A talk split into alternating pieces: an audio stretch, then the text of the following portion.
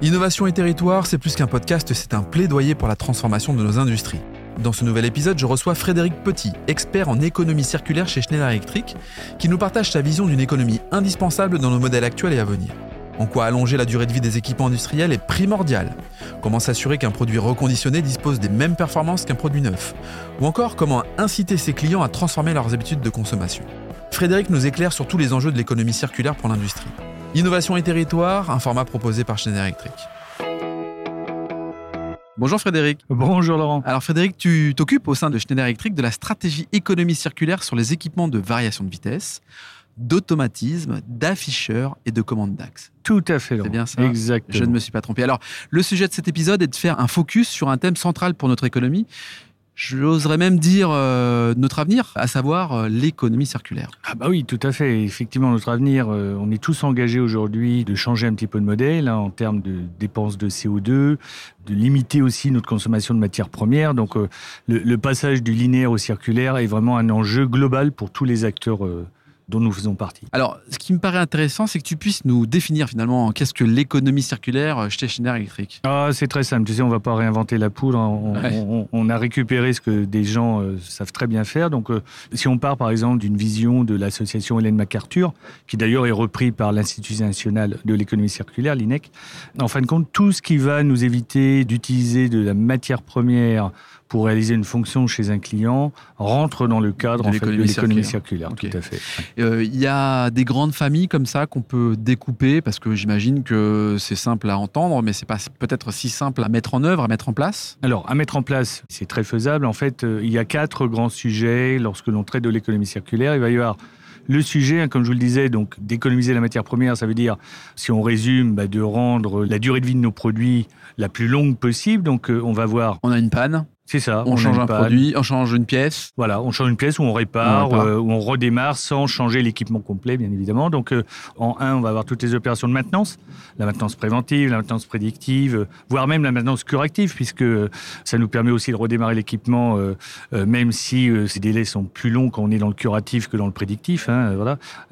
ensuite, il y a tous les sujets de, de réemploi, c'est-à-dire de s'assurer qu'il n'y a plus de destruction de produits qui n'auraient jamais été énergétisés, mais bien mettre en place à disposition de nos clients la capacité de pouvoir réacheter sur le marché de la seconde main des produits qui n'auraient jamais été énergétisés. Exemple Un exemple, un variateur de vitesse, euh, un de nos clients en avait acheté, il ne l'a pas utilisé, il revient chez Schneider. Tu et ne peux pas le vendre on, comme neuf On ne peut pas le vendre comme neuf. On, donc voilà. tu le mets sur la Tout seconde. à fait. Donc okay. on, le, on, le, vérifie, donc il y a tout un process de vérification, etc. pour bien assurer au client qui va le racheter que l'on aura cette performance attendue performance attendue avec une garantie identique? Alors on a fait simple, chez Schneider on n'aime pas trop se compliquer la vie, donc en fait la garantie sur les produits issus de l'économie circulaire est la même que okay. pour les produits neufs. Tout simplement. Ouais. Deuxième point. Troisième point Alors troisième point, alors c'est un peu le cœur en fait, c'est toute la partie de reconditionnement, parce que autour du reconditionnement, on va adresser non seulement la capacité de reconditionner des produits que l'on collecterait chez nos clients. Qui sont là, usés, qui ne sont plus... Ah, qui peuvent être dans divers états, effectivement. Soit ils sont utilisés, fonctionnels, ils ont été démontés le client n'en a plus l'usage et à ce moment-là, on va faire en sorte de le récupérer chez lui, hein, sans qu'il ait de frais associés à cette collecte. Et puis, il y a les produits HS, ça peut arriver effectivement, mais qu'on est en capacité de réparer. Voilà. Et autour du reconditionnement, en fait, tu as les services, hein, les, les, services de réparation d'un produit, les services d'échange standard des produits, ça rentre dans le cadre du reconditionnement. Ce qui est fou, c'est que finalement, ça rentre aussi dans l'industrie, parce que dans notre vie de tous les jours, euh, un vélo, euh, c'est reconditionné assez facilement. Mais dans l'industrie, c'est exactement la même chose. Ah, c'est exactement la même chose. Il faut qu'on garantisse les mêmes performances. En fait, l'enjeu, il est là. Hein, C'est-à-dire qu'il faut garantir à nos clients que la performance attendue d'un produit Schneider soit équivalente à un produit neuf, quel que soit, qu'il soit reconditionné. Ok. Quatrième point, tu parlais de recyclage. Ah oui, voilà. Alors ça, c'est le fin du fin. C'est-à-dire que quand on a, on a usé l'ensemble des autres solutions, en fait, le recyclage, ça nous permet de nous assurer que le produit collecté, on va réutiliser la matière première, cette Ouais. fameuse matière première qu'il faut, qu'il faut économiser. Donc, on s'assure que on démantèle le produit, on récupère l'aluminium, le cuivre, les métaux précieux, etc. Et on recycle. Et ça revient dans le schéma de refabrication, soit de pièces neuves complètes, soit Mhm. même de pièces détachées. Donc c'est cette euh, boucle vertueuse qui passe euh, aussi bien par de la réparation jusqu'à du recyclage tel que tu l'as exprimé. éviter le gaspillage. Moi j'ai envie de te provoquer sur euh, pourquoi acheter du neuf quand on peut acheter de la seconde main avec des garanties identiques. Tu le disais finalement, c'est peut-être même moins cher en plus de ça. Pourquoi se contenter d'acheter du neuf alors? Alors, pourquoi on achèterait du neuf? Parce qu'effectivement, le, le, neuf, euh, on est sûr de l'approvisionner. C'est d'ailleurs que quand l'offre, elle existe chez Schneider, que les lignes de fabrication sont opérationnelles et qu'on manque pas de composants, bien évidemment, le neuf, voilà, on a des stocks, on peut en acheter euh, par centaines, par milliers, il n'y a pas de problème.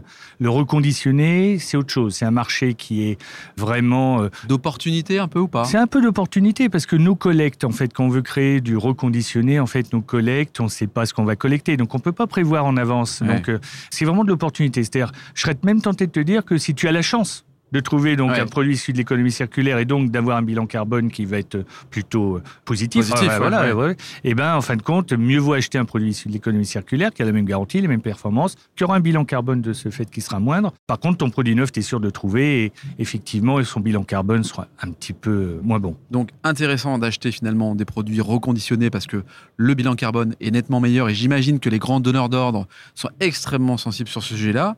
Le problème, c'est que finalement, euh, bah, euh, c'est un peu de l'opportunité. Tu as de la chance quand tu trouves le produit, c'est ce que tu es en train de dire. Mais comment tu fais finalement pour euh, accélérer, augmenter la provision de ces produits-là? En fait, autour de l'économie circulaire, il va falloir mettre en place des habitudes circulaires, hein, parce que auprès de nos clients, auprès de nos partenaires, en fait, plus j'aurai de collecte, plus j'aurai de produits à proposer de manière vertueuse et en produits reconditionnés.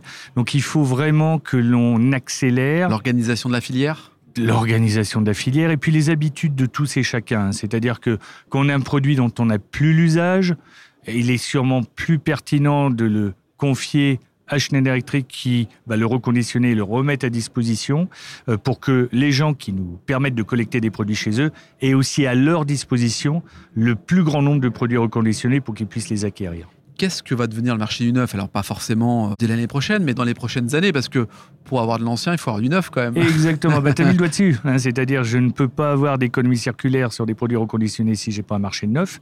Donc en fait, on n'invente rien. Ce marché, il existe sur d'autres modèles que tout le monde connaît. Hein. Le véhicule, hein, par exemple, en est un mm. bon exemple. Euh, il y a toujours des voitures neuves. Et donc demain, il y aura toujours des produits neufs Schneider. C'est un bon équilibre en fait. Ouais, c'est plutôt. En fait, c'est pas parce qu'on allonge la durée de vie d'un produit qu'on va réduire la vente des produits neufs. Je pense très honnêtement que plus, plus un fournisseur sera capable de proposer des solutions telles que l'économie circulaire, plus les clients viendront acheter chez lui. Donc je serais tenté de te dire, c'est un cercle vertueux pour tout le monde. Oui. Alors, au cœur de l'économie circulaire, il y a quand même une autre économie, peut-être un peu moins connue, je ne sais pas, qui elle aussi a vraiment de l'avenir, celle de l'économie de la fonctionnalité. Ah, l'économie de la fonctionnalité, est-ce que tu peux là encore nous, définir qu'est-ce que c'est euh Oui, elle est, elle est, très simple. En fait, l'économie de fonctionnalité, hein, je vous dis, hein, le fil directeur, on est toujours dans le cas d'économiser la matière première. Donc ça, c'est vraiment la ligne directrice de l'économie circulaire. Et quand on rentre dans le cadre de l'économie de fonctionnalité, je te donne un exemple tout simple. Voilà, j'ai 100 sociétés qui souhaitent mettre dans leur magasin chacun une pièce de la même référence pour avoir une pièce en échange standard s'ils en ont besoin. Au cas où. Voilà, au cas où. Donc moi, Schneider, je suis très content tu vends 100 pièces. Ah, j'ai fabriqué, j'ai vendu 100 pièces. Sauf, que la philosophie de Schneider, c'est plus celle-là. Ah bah surtout que le monde d'aujourd'hui, c'est plus celui-là. C'est-à-dire on, on est en train vraiment de quitter cette économie linéaire hein, qui n'est plus vertueuse. Et on le voit bien avec les phénomènes géopolitiques, avec euh, la baisse des matières premières. C'est un modèle qui n'est plus tenable. Donc aujourd'hui, on doit absolument le changer. Et même dans le cadre des contrats, les contrats de service, tels que celui de l'économie de fonctionnalité, qu'est-ce que c'est? Donc c'est 100 clients, plutôt que leur faire acheter 100 pièces pour qu'ils les mettent dans leur magasin. Ils en auront peut-être jamais besoin en plus. Hein. Voilà, nous, Schneider on a un contrat économique fonctionnalité où on va plutôt nous mettre en stock une vingtaine de pièces. Vingtaine, c'est un exemple, hein, je ne pas les calculs. voilà, on met 20 pièces en stock et ces 20 pièces, on les mutualise sur une centaine de clients. Et le jour où le client en a besoin, il est garanti par contrat du délai de livraison et donc la fonction est assurée. Mais au lieu d'avoir fabriqué 100, pièces, on en a fabriqué 20. Très bien. Voilà. Ok, c'est un vrai changement de paradigme quand même pour ah, entreprise. Total, oui, oui, totalement. Et puis petite cerise sur le gâteau parce que on peut être très vertueux. Il y a l'économie hein, quand même. Voilà.